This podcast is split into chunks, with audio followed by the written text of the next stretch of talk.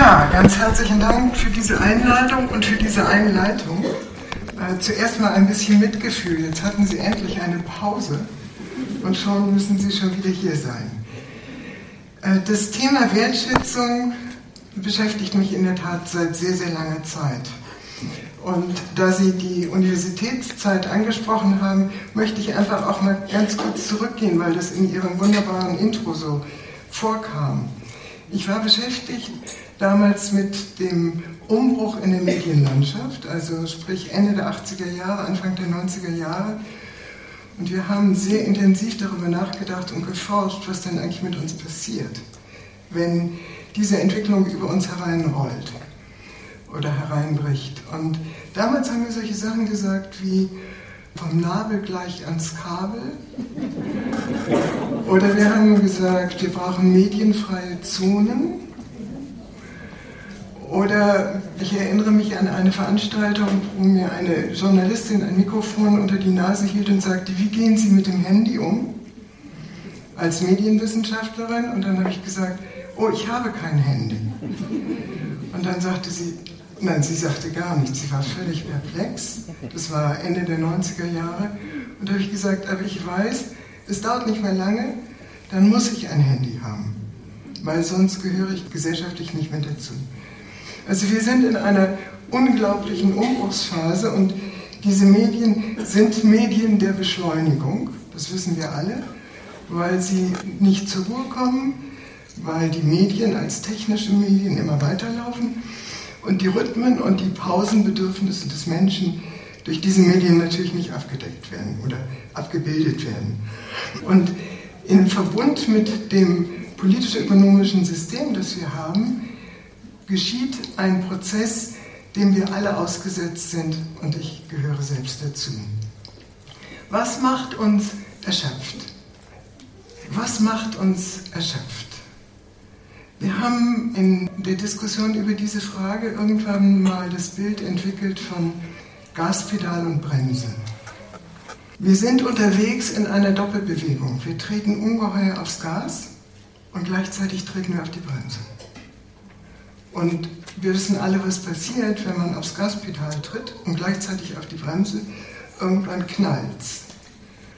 Nun, was machen wir? Inwiefern stehen wir auf dem Gaspedal? Wir stehen auf dem Gaspedal, weil wir versuchen, in dieser Maschinerie der Beschleunigung und der Leistungsanforderung eine gute, heute sagt man, Performance zu bringen. Und inwiefern stehen wir auf der Bremse? Weil wir die Frage nach dem Sinn unseres Tuns und den möglicherweise daraus resultierenden Anforderungen in Richtung auf eine Änderung, diese Frage nicht mehr wagen zu stellen. Weil das ist ja eine gefährliche Frage. Wenn wir sie uns stellen, dann kommen wir an solche Momente, in denen wir tatsächlich aufgefordert sind und aufgerufen sind, egal ob als Beratende oder als Beratende, aufgefordert sind, irgendetwas zu verändern. Und sie haben dieses wunderbare, ausreichend seriöse Lied eben gehabt, ähm, wo die Sängerin dazu auffordert, zu erkennen, dass 99,9 Prozent der Dinge überflüssig sind. In den 80er Jahren gab es da schon ein Buch zu, das heißt, die vielen Dinge machen arm. Die vielen Dinge machen arm. Es gibt einen Psychotherapeuten, der eine eigene Richtung entwickelt hat, Chuck Spezzano, Psychology of Vision. Der benutzt eine sehr interessante Metapher, um den Zustand zu beschreiben, in dem wir uns befinden, und zwar, wie ich meine, individuell viele von uns und kollektiv. Und er nennt es die tote Zone. Die tote Zone tritt ein, lebensbiografisch, aber eben auch kollektiv gesellschaftlich, wenn wir durchlaufen die Phase der Abhängigkeit. In der Phase der Abhängigkeit, jeder von uns hat sie durchlaufen als kleines Kind, in der Phase der Abhängigkeit, in der wir darauf angewiesen sind, dass andere uns helfen. Und das führt fast immer zu so etwas wie Herzensbruch, nennt es Chuck Spitzano. Herzensbruch, weil die Liebesfähigkeit oder das Bedürfnis nach Verbundenheit an irgendeiner Stelle dann tief verletzt wird. Und was machen wir? Wir gehen in die Phase der Unabhängigkeit. Wir wollen sozusagen uns selbst und anderen zeigen, dass wir alleine unser Leben leben können.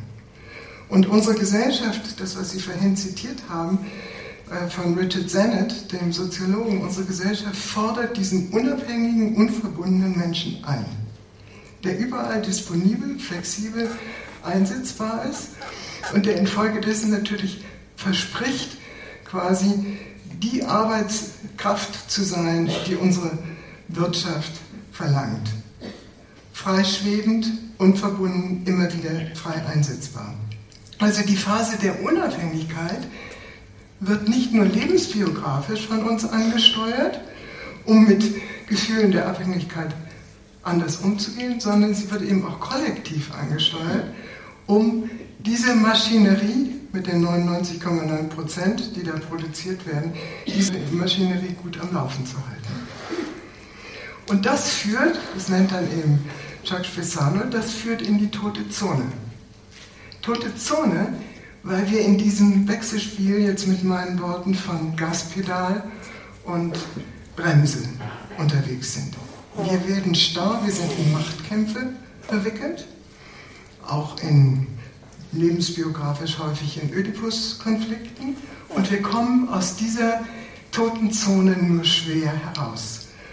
Und tote Zone kollektiv heißt, wir haben inzwischen alle längst erkannt, dass dieser Mechanismus, den wir uns da angeeignet haben, dieses Hamsterrad, dass uns das in die Irre führt, aber wir kommen nicht aus diesem Hamsterrad raus. Wir finden den Weg nicht raus. Weder individuell noch in unseren sozialen Beziehungen noch kollektiv. So, wenn man das Modell der Psychology of Vision sich anschaut, dann ist die dritte Phase die Phase der Partnerschaft. Partnerschaft heißt Partnerschaft mit sich selbst, Partnerschaft mit anderen, Partnerschaft mit der Natur oder mit unseren Lebensgrundlagen. Also, das, was wir zurzeit produzieren, ist nicht unbedingt etwas, was uns Kraft gibt, sondern in die Erschöpfung treibt. Und ich möchte Sie jetzt bitten, mal ganz kurz sich zu vergegenwärtigen, was gibt Ihnen persönlich Kraft.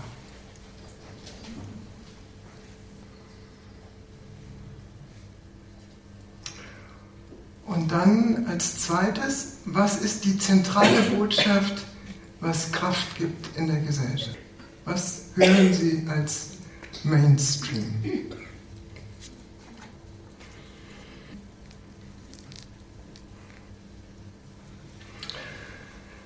Ich würde gerne mal versuchen, auf die zweite Frage eine Antwort zu geben, was ich zumindest im Mainstream so wahrnehme. Kraft, so bringt man, meine ich heute, jungen Menschen und bei und Erwachsenen, ist Erfolg im Beruf. Und Erfolg im Beruf heißt Leistungsfähigkeit, Fähigkeit, sich anzupassen, Fähigkeit, Durchsetzungsvermögen zu entwickeln und in hohem Maße mit Denkfähigkeiten ausgestattet zu sein. Die Kanalisierung in diese Richtung führt, wie ich meine, zu einem großen Angstpotenzial in unserer Gesellschaft, das insbesondere Eltern, und damit haben Sie ja zu tun, Eltern von jungen Kindern ähm, belastet, nämlich dass sie das Gefühl haben, sie müssen ihre Kinder zum Leben in der Box erziehen. Also die Trainierung zum Leben in der Box. Und da dieses mit erheblichen Herausforderungen und Gefahren versehen ist, weil eben nicht jeder dieselbe Leistungsfähigkeit hat, steigt der Angstpegel in unserer Gesellschaft ständig an. Es gibt andere Antworten darauf, was Menschen Kraft gibt. Und ich möchte an dieser Stelle Gerald Hüther erwähnen. Gerald Hüther ist wahrscheinlich den meisten von Ihnen bekannt, ein Hirnforscher, der Land auf und Land ab ein Stück weit uns hilft, aus einer naturwissenschaftlich-biologischen Sichtweise so etwas wie eine Bestätigung von dem zu bekommen, dass Menschen, was Menschen in helfenden Berufen und sozialen Berufen ohnehin wissen.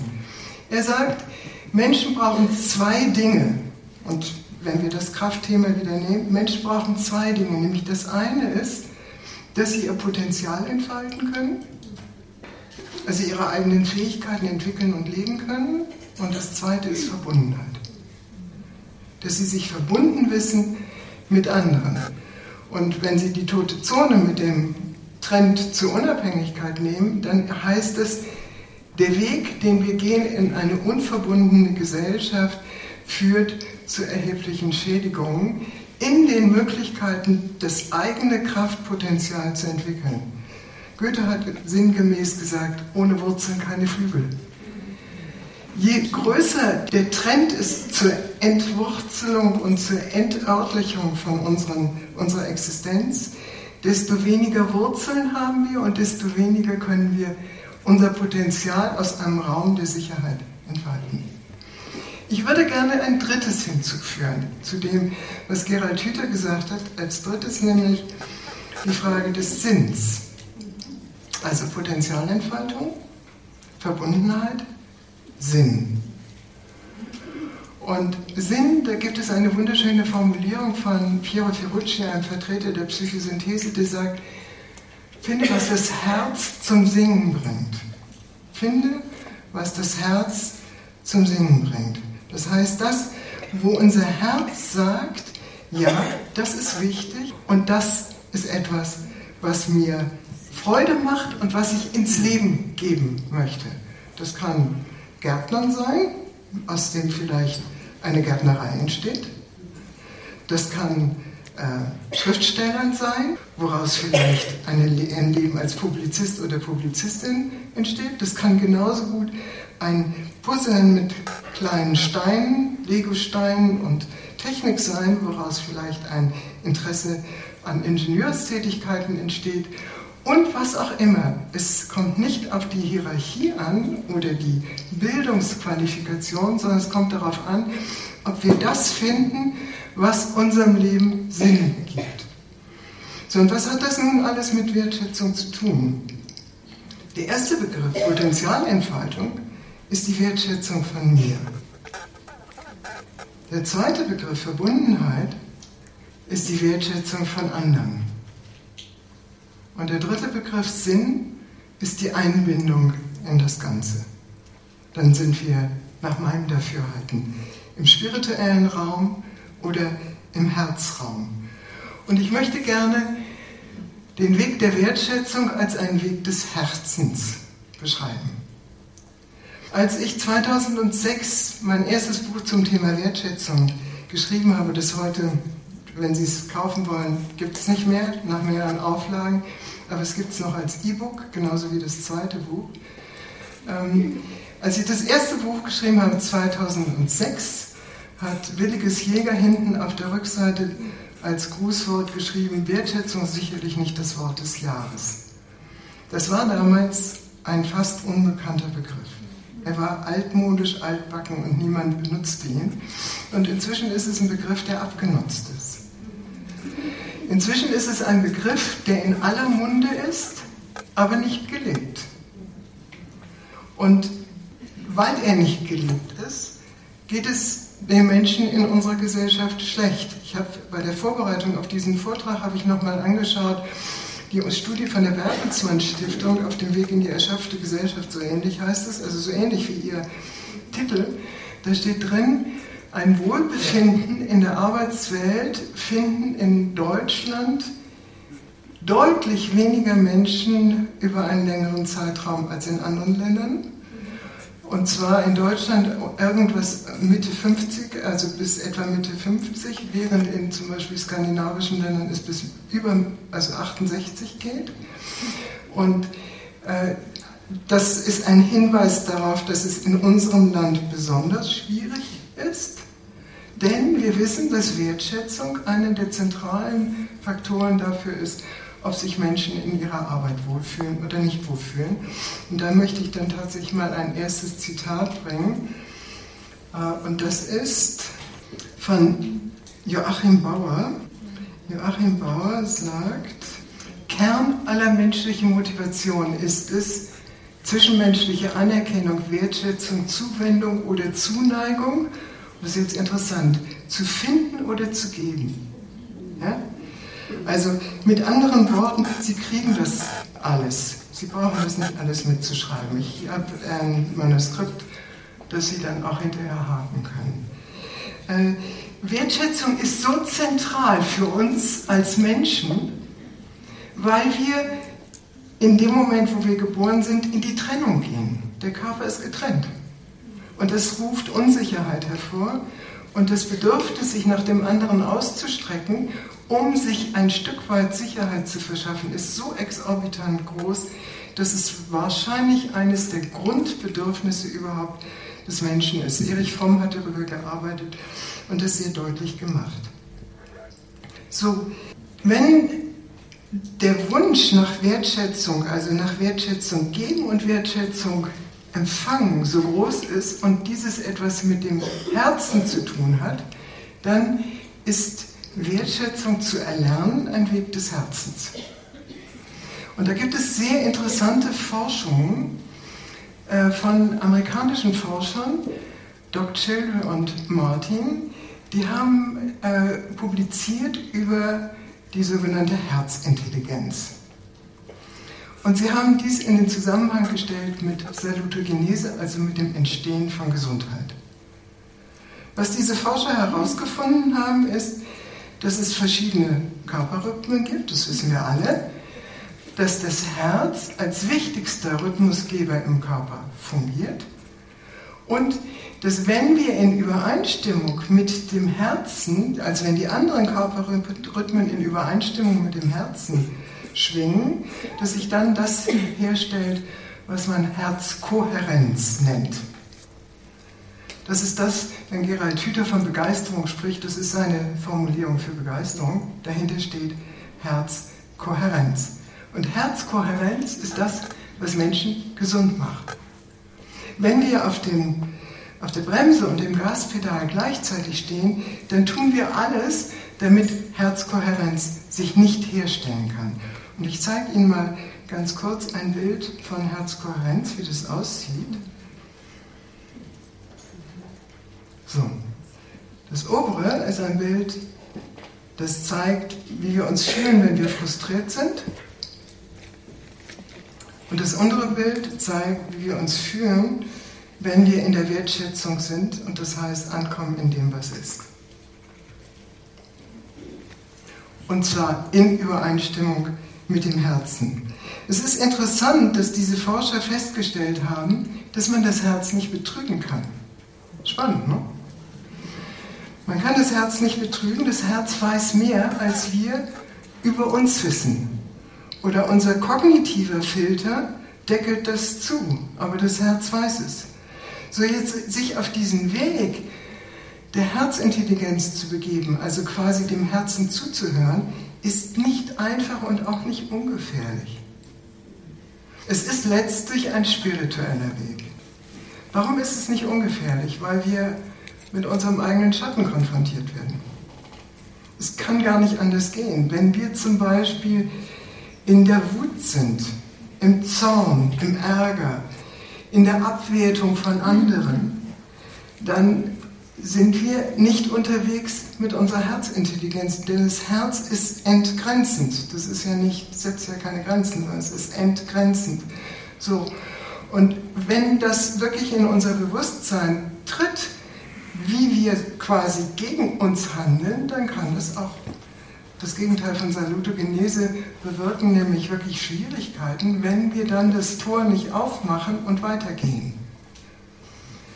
So, ich nehme an, dass in Ihrem Beratungsbereich, und ich selbst arbeite ja auch als Coach und arbeite mit Gruppen, dass Sie in, in diesem Bereich ständig mit Menschen in Kontakt kommen, die in dem Zwiespalt stehen, ob sie jetzt ihrem Herzen zuhören sollen oder nicht zuhören sollen.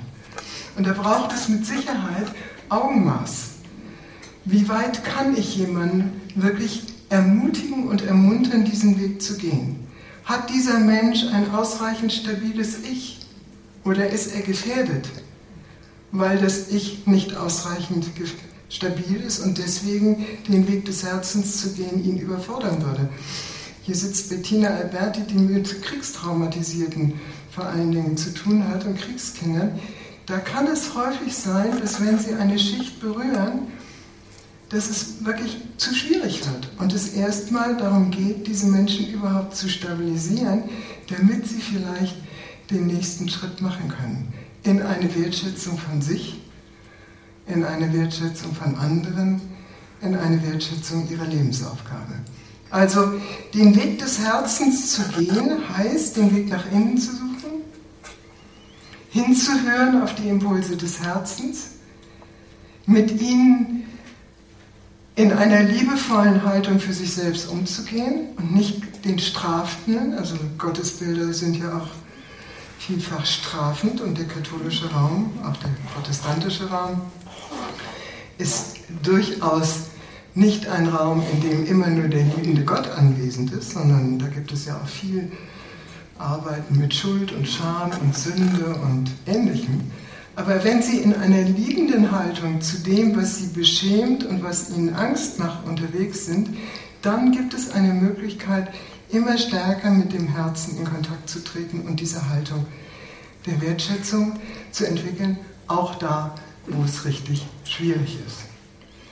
Ich möchte jetzt gerne weitergehen und mich ein bisschen fokussieren auf diesen ersten Aspekt, nämlich Wertschätzung von sich und Wertschätzung ähm, im Sinne der Potenzialentwicklung. Und ich habe mir gedacht, man kann jetzt hier in diesem Kreis, ich könnte an jeder Stelle anfangen, aber Menschen in helfenden Berufen sind mit etwas ganz Besonderem konfrontiert. Und da sind mir zwei Dinge eingefallen. Das eine ist, man sagt, die Schattenseite von Helfen ist die Kontrolle. Und wer kennt das nicht? Wenn ich in der Kontrolle bin, bin ich nicht in der Fähigkeit, mich auf den anderen wirklich einzulassen. Bernie Glassman Roshi, ein Zen-Meister, spricht davon, dass wir eine bestimmte Haltung brauchen, die sich in drei Begriffen niederschlägt. Not knowing, also nicht wissen, not knowing. Bearing witness, Zeugenschaft ablegen und Loving Action, also liebende Handlung oder Handlung aus dem Herzraum heraus. Not Knowing heißt, dass die Menschen, die mir, zu mir kommen, in ihrer Not von mir erwarten dürfen, dass ich mich wirklich auf sie einlasse, dass ich wirklich erkunde, was bei ihnen los ist und nicht mich gleich in die Haltung der Expertin oder des Experten hinein definiere, sondern mein Herz aufmache und achtsam zuhöre. Das ist nicht einfach. Ich habe in vielen Trainings habe ich mit Menschen an dieser Frage gearbeitet. Es ist wirklich nicht einfach, richtig zuzuhören. Also die Schattenseite, wenn ich in helfenden Berufen unterwegs bin, könnte sein, muss nicht sein, könnte sein, dass ich in, dem, in der Annahme, dass ich selbst weiß, wo der andere ist, meine Vorstellung ihm anbiete und mich nicht wirklich öffne für das, was dort vielleicht als Eigenkreativität und als Eigenmöglichkeit da ist, um aus einer schwierigen Situation herauszukommen. Der zweite Begriff, Bearing Witness, heißt, und da sind wir jetzt bei einer wirklich fundamentalen Ebene von Wertschätzung, ich bezeuge dem anderen, dass ich ihn oder sie gehört habe. Ich werde zum Zeugen. Das berührt die Tatsache erneut, dass wir gesehen, gehört und wertgeschätzt werden wollen. Und wenn wir uns gesehen fühlen und gehört fühlen, dann stellt sich bei uns dieses Gefühl ein, ja, ich bin angekommen und man hat mich gesehen, man hat mich verstanden, ich gehöre dazu. Also, not knowing als wirklich aufmachen im Sinne dieses Anfängergeistes, wie auch das, äh, der Zen-Buddhismus sagt, Anfängergeist. Bearing Witness das zweite. Und das dritte ist dann Loving Action.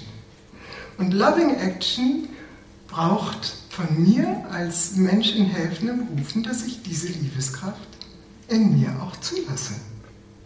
Und nicht mich hinter der Angst verstecke, vielleicht nicht zu genügen, in dem Besserwissen oder was auch immer. Es gibt ja viele Möglichkeiten, um den anderen zu vermeiden. Aber Loving Action, um das auch gleich zu sagen, heißt nicht, dass ich die rosarote Soße drüber schmiere. Loving Action ist etwas, was in hohem Maße Unterscheidungsvermögen und Klarheit des Geistes in der Beratung verlangt. Also, in den helfenden Berufen scheint es mir wichtig zu sein, dass ich diese Haltung der Wertschätzung entwickle, wie ich sie in den Worten von Bernie Dressman Roshi eben wiedergegeben habe. Das Zweite, was für Sie, und das ist jetzt schon ganz viel angeklungen, äh, und für alle von uns zentral ist, ist, dass wir lernen, für uns selbst Grenzen zu setzen. Menschen in helfenden Berufen neigen vielfach dazu, sich selbst zu überfordern. Ich glaube, Schmidbauer war es, der das Buch geschrieben hat, Die hilflosen Helfer. Ähm, neigen dazu, sich selbst zu überfordern.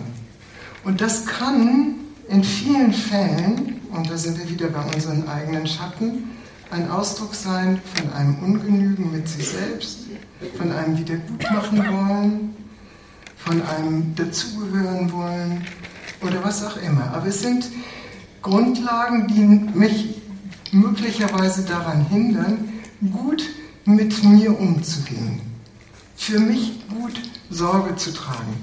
Es gibt eine Autorin, Carolyn Miss, die hat, ähm, ist ein sogenanntes medizinisches Medium oder eine Frau, die sehr stark international daran mitgewirkt hat, die Energiemedizin mitzuentwickeln in Kooperation mit klassischen Schulmedizinern. Und die unterscheidet bei den sieben Chakren, also wir haben ja Energiezentren im Körper, sie unterscheidet bei den sieben Chakren. Bei dem zweiten Chakra geht es darum, ehre, ehret einander beim zweiten. Und beim dritten Chakra geht es darum, ehre dich selbst. So, wir können andere nur dann wirklich unterstützen, wenn wir eine Fähigkeit entwickelt haben, uns selbst zu ehren. Und ich möchte jetzt gerne diese Zeitthematik aufgreifen, weil sie angesichts der medientechnischen Entwicklung und dieses Beschleunigungssystems, glaube ich, wirklich ein, ein Kernbereich ist, den wir nicht vernachlässigen dürfen. Es gibt einen Forscher namens Ernest Rossi, ähm, ein Schüler noch von Milton Erickson, und der hat ein Buch geschrieben, das heißt 20 Minuten Pause. Was steht dahinter? Dieses Konzept von ihm hat er entwickelt im Zusammenhang mit Risikotechnologiestudien, die die NASA gemacht hat. Die NASA wollte wissen, warum trotz Hochrisikoachtsamkeit äh, immer wieder Unfälle passieren, also das sogenannte menschliche Versagen. Und bei diesen Untersuchungen ist man darauf gestoßen, dass es einen körpereigenen Rhythmus gibt, der alle 60 bis 90 Minuten zu einem Leistungsabfall führt. Dann nach 20 Minuten geht die Leistungskurve wieder hoch und nach 60 bis 90 Minuten geht es wieder runter. Wir haben Assoziationen davon oder Elemente davon noch in unserem ähm, Rhythmen in der Schule oder in der Universität. Ja? Also es gibt noch so Anklänge an das Wissen um diese körpereigenen Rhythmen. Aber heute sind wir in der 24 Stunden, 7 Tage Gesellschaft, in der Zeit der Nanosekunde, wo alles genau durchgetaktet wird und dieses Wissen um körpereigene Rhythmen immer weiter zurückgeht. So, wenn jetzt ein Mensch sich diese 20 Minuten Pause nimmt, dann ist das Interessante, dass wenn man die Kurve insgesamt verbindet, die Leistungsfähigkeit praktisch gleich hoch bleibt. Wenn er sich die Pause nicht nimmt, dann ist die Leistungsfähigkeit nicht höher, als wenn man sich die Pause nimmt. Das ist ja erstmal paradox. Aber es ist so, dass diese abfallende Leistungskurve danach eben wieder ausgeglichen wird. Nun, so sind wir heute alle nicht mehr unterwegs, sondern wir sind so unterwegs, dass wir durcharbeiten. Und wie gesagt, der Computer und Handy und was auch alles da ist, unterstützt diese Entwicklung. Und dann gibt es folgende Möglichkeiten. Eine Möglichkeit ist, dass man tatsächlich gegen diese körpereigene Abfall der Leistungskurve angeht und dann wird Adrenalin ausgeschüttet und man kann es bis zu einem gewissen Grade, kann man die Leistungsfähigkeit hochhalten. Ja? Nur, wenn man das immer wieder macht und immer weiter macht, dann passiert etwas äußerst Unerwünschtes, nämlich eine Übersäuerung des Körpers. Also wir werden sauer im wahrsten Sinne des Wortes. Und alle, die sich mal mit Säurenbasenhaushalt im Körper auseinandergesetzt haben, wissen, wir brauchen eigentlich bei unserer Ernährung 80% basisch und 20% die, die sauer verstoffwechselt werden. Unsere Ernährung ist gegenwärtig fast genau umgedreht. 80% wird sauer verstoffwechselt und 20% wird basisch verstoffwechselt. Das heißt, wir ernähren uns schon falsch. Aber Ernährung ist nicht die einzige Ursache von Übersäuerung im Körper, sondern die andere zentrale Ursache ist tatsächlich Stress. Weil Stress sich als kristalline Ablagerung in unseren Zellen manifestiert. So, das ist die schwierige Nachricht. Die gute Nachricht ist, wenn wir es lernen, für Pausen zu sorgen, deswegen habe ich vorhin geschmunzelt, als Sie dann gleich wieder auf Ihre Stühle mussten, wenn wir es lernen, Pausen uns zu nehmen, dann tun wir etwas für unsere Gesundheit, wir tun aber auch etwas für unser seelisch-geistiges Wohlbefinden, weil wir einfach freudiger und fröhlicher in die Welt gucken. Wir sind weniger übersäuert. Wir sind weniger sauer im umfassenden Sinne. Und deswegen möchte ich gerne bei diesem Thema äh, erschöpfte Gesellschaft und wieder die Erschöpfung nicht einfach nur die Langsamkeit. Menschen sind auch aktiv und sehr energisch unterwegs und das brauchen wir auch. Aber wir brauchen ein Bewusstsein für die Rhythmen und für die Tatsache, dass wir uns immer wieder Pausen gönnen können, dürfen und sollen, wenn wir etwas für uns und für andere tun. So, wenn jetzt Menschen zu Ihnen kommen, die in der Beratungssituation unter extremem Stress stehen, weil sie in ihrem Arbeitsvermögen das Gefühl haben oder faktisch es eingefordert wird, dass sie nonstop arbeiten, dann könnte es zum Beispiel sinnvoll sein, nachdem sie selbst für sich die entsprechende Haltung und Praxis entwickelt haben, den anderen behutsam mitzunehmen, wo und wie er oder sie sich Pausen gönnen kann. Ich gebe mal ein Beispiel von mir selbst. Und deswegen bin ich wahrscheinlich auch darauf gekommen. Ich habe nicht nur sehr früh promoviert mit 27, sondern ich hatte auch mein erstes Kind mit 27 und war über eine längere Zeit auch weitgehend verantwortlich für die Finanzen in der Familie. Können Sie sich vorstellen, dass das einigermaßen stressvoll war? Und ähm, wenn mein Ex-Mann nach Hause kam, also es hat natürlich auch die Ehe nicht überstanden, äh, wenn mein Mann dann nach Hause kam, hatte er ein fröhliches Lied auf den Lippen und verschwand für 20 Minuten in seinem Zimmer. Und ich schäumte innerlich vor Wut, weil ich äh, mindestens genauso hart gearbeitet habe wie er, aber mir nie erlaubt habe, dann, wenn ich nach Hause kam, 20 Minuten mir Pause zu nehmen. Ich habe später gesagt, wenn ich das damals gewusst hätte, wäre vielleicht die Ehe erhalten geblieben. Ich hätte nämlich für mich gesorgt, damit ich die nächste Phase, mich dem Zuwenden zu den Kindern, nicht in diesem schlechten Gewissen Stressmodus antrete, sondern aus einer inneren, größeren Gelassenheit, die mir äh, dadurch zuwächst, dass ich gut für mich sorge. Okay, ich komme zum. Wie viel Zeit habe ich denn eigentlich noch? Ja. Okay, ich gehe jetzt zum zweiten, dem Wertschätzung von anderen oder dem Kultur der Verbundenheit. Kultur der Verbundenheit stellt sich dann her, äh, wenn wir in wunderbarer Resonanz mit anderen sind. Das ist aber meist nur temporär der Fall. Äh, und die eigentliche Herausforderung ist, eine Verbundenheit herzustellen, wenn wir nicht in positiver Resonanz mit anderen sind, sondern wenn Konflikte auftauchen. Die Flüchtlingsthematik ist derzeit eine wunderbare Lernchance, um mit diesem mit dieser Herausforderung umzugehen. Aber Ehe und Familie ist natürlich gleichfalls eine permanente Herausforderung, Verbundenheit zu lernen angesichts von Konflikten. Und in Konflikten sind wir immer konfrontiert mit uns selbst.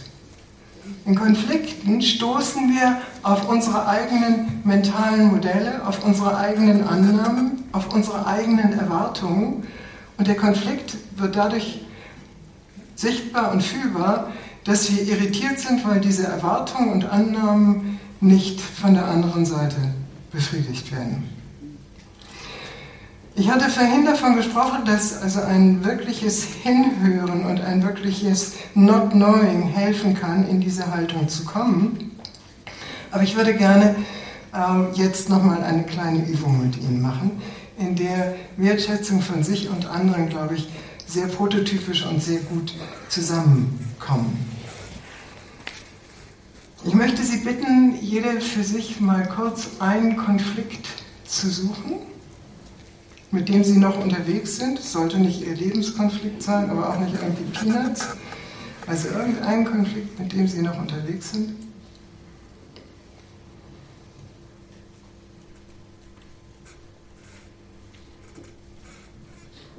Okay, und jetzt der nächste Schritt.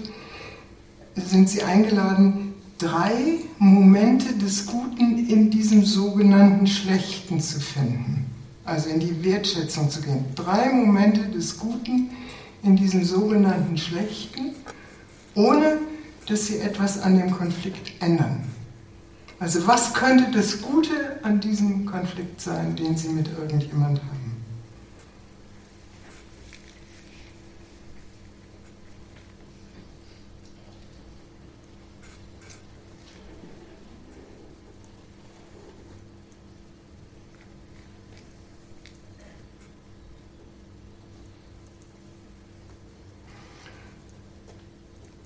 Wer braucht noch Zeit? Okay. Ähm, und jetzt möchte ich Sie bitten, einfach mal zu spüren, wie geht es Ihnen jetzt in Bezug auf den Konflikt? Hat sich irgendetwas geändert? Fühlen Sie sich anders?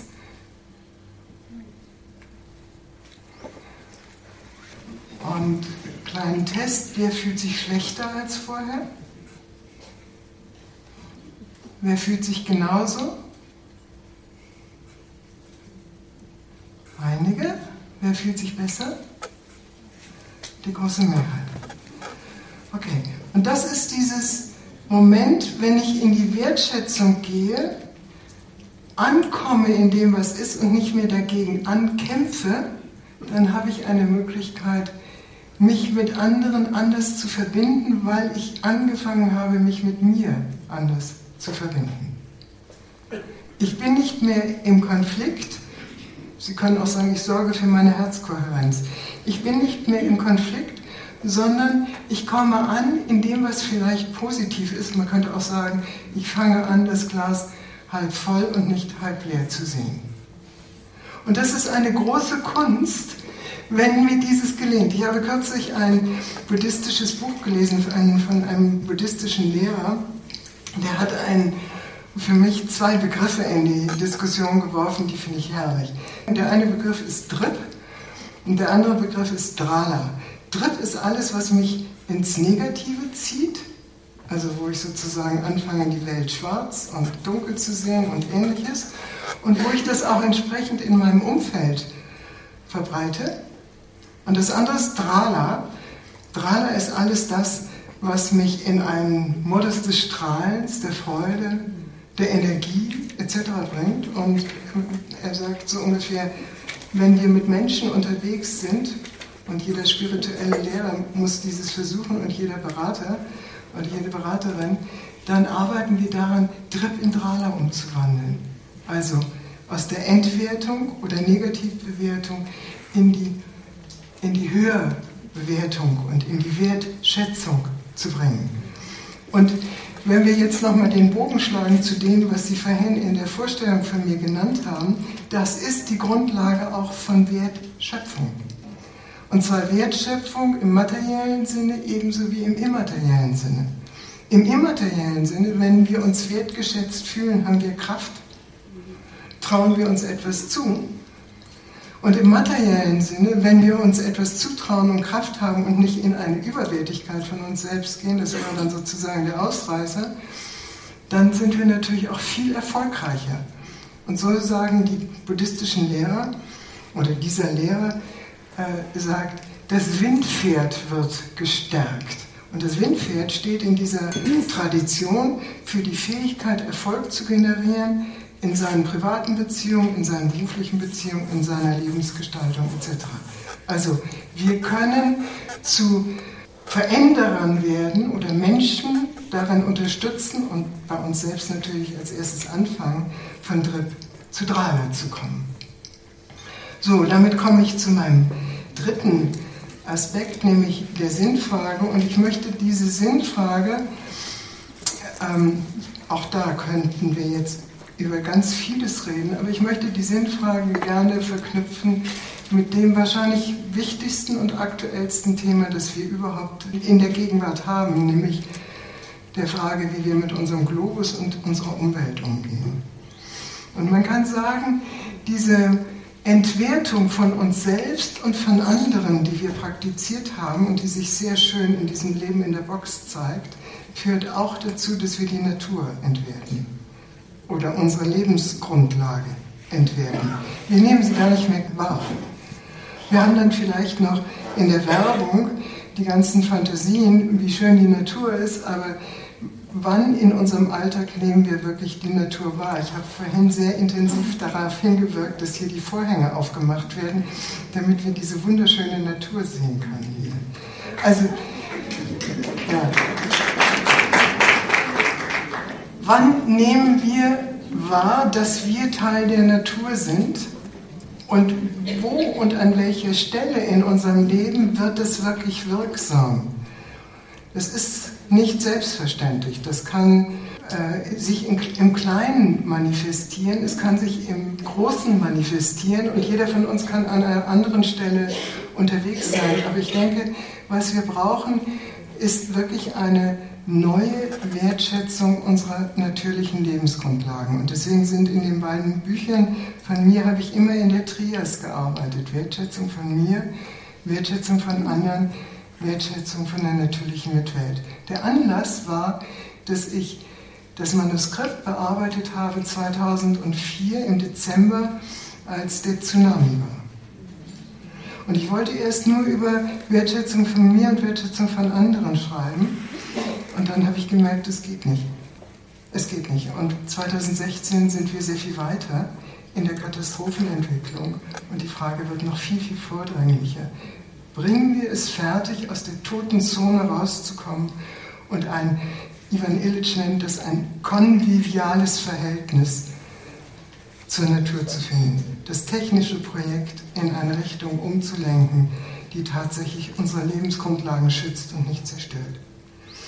Damit komme ich dann zum Ende Wertschätzung, Leben und Lernen ist für mich eine Kunst. Erich Fromm hat von der Kunst des Liebens gesprochen. Wertschätzung, Leben und Lernen ist eine Kunst. Es ist eine Kunst der Selbsttransformation, äh, ein Durchschreiten durch die schwierigen Gefühle, die wir alle kennen, von Geiz, Ehrgeiz, Angst, Hass, Habgier, Zorn, Ärger. Also wer kennt das nicht?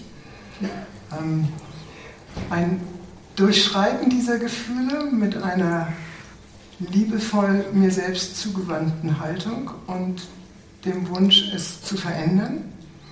Und dazu brauche ich etwas. Äh, und da würde ich gerne als Abschluss ähm, meinen Lehrer Roberto Assagioli anführen. Das ist der Begründer der Psychosynthese, war ein Zeitgenosse von Freud, Adler und Franke und hat eine spirituelle Therapierichtung entwickelt und er hat unterschieden zwischen unterschiedlichen Willensfunktionen. Und zwar hat er gesagt, es gibt den starken Willen. Wenn, wir, ja, wenn der starke Wille zu stark wird, wird er stählern. Nicht besonders gut. Dann gibt es den guten Willen. Damit sind viele hier im Raum, nehme ich mal an, unterwegs. Der gute Wille hat eine Schattenseite, dass er möglicherweise gut gemeint ist, aber nicht gut ist. Dann gibt es den geschickten Willen. Das ist der Wille, der hilft, die Ressourcen möglichst effizient einzusetzen, also mit wenig Aufwand ein gutes Ergebnis zu erreichen. Und wenn dieser geschickte Wille nicht mehr mit dem Herzen verbunden ist, dann landen wir bei dem, was wir heute vielfach in unserer Wirtschaft haben. Und dann gibt es, und den Willen möchte ich jetzt benennen, den transpersonalen Willen, den Willen, der über mich und mein kleines Ego hinausweist. Auch er hat eine Schattenseite, nämlich dann, wenn ich ins Himmels-Ich abhebe und es sozusagen alles den himmlischen Geistern überlassen will und nicht weiß, ich habe keine Hände außer deine, also Jesus, ich habe keine Hände außer deine.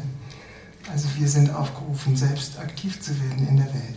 Also der transpersonale Wille ist ein Wille, den wir brauchen, wenn wir wertschätzend und im umfassenden Sinne wertschöpfend unterwegs sein möchten.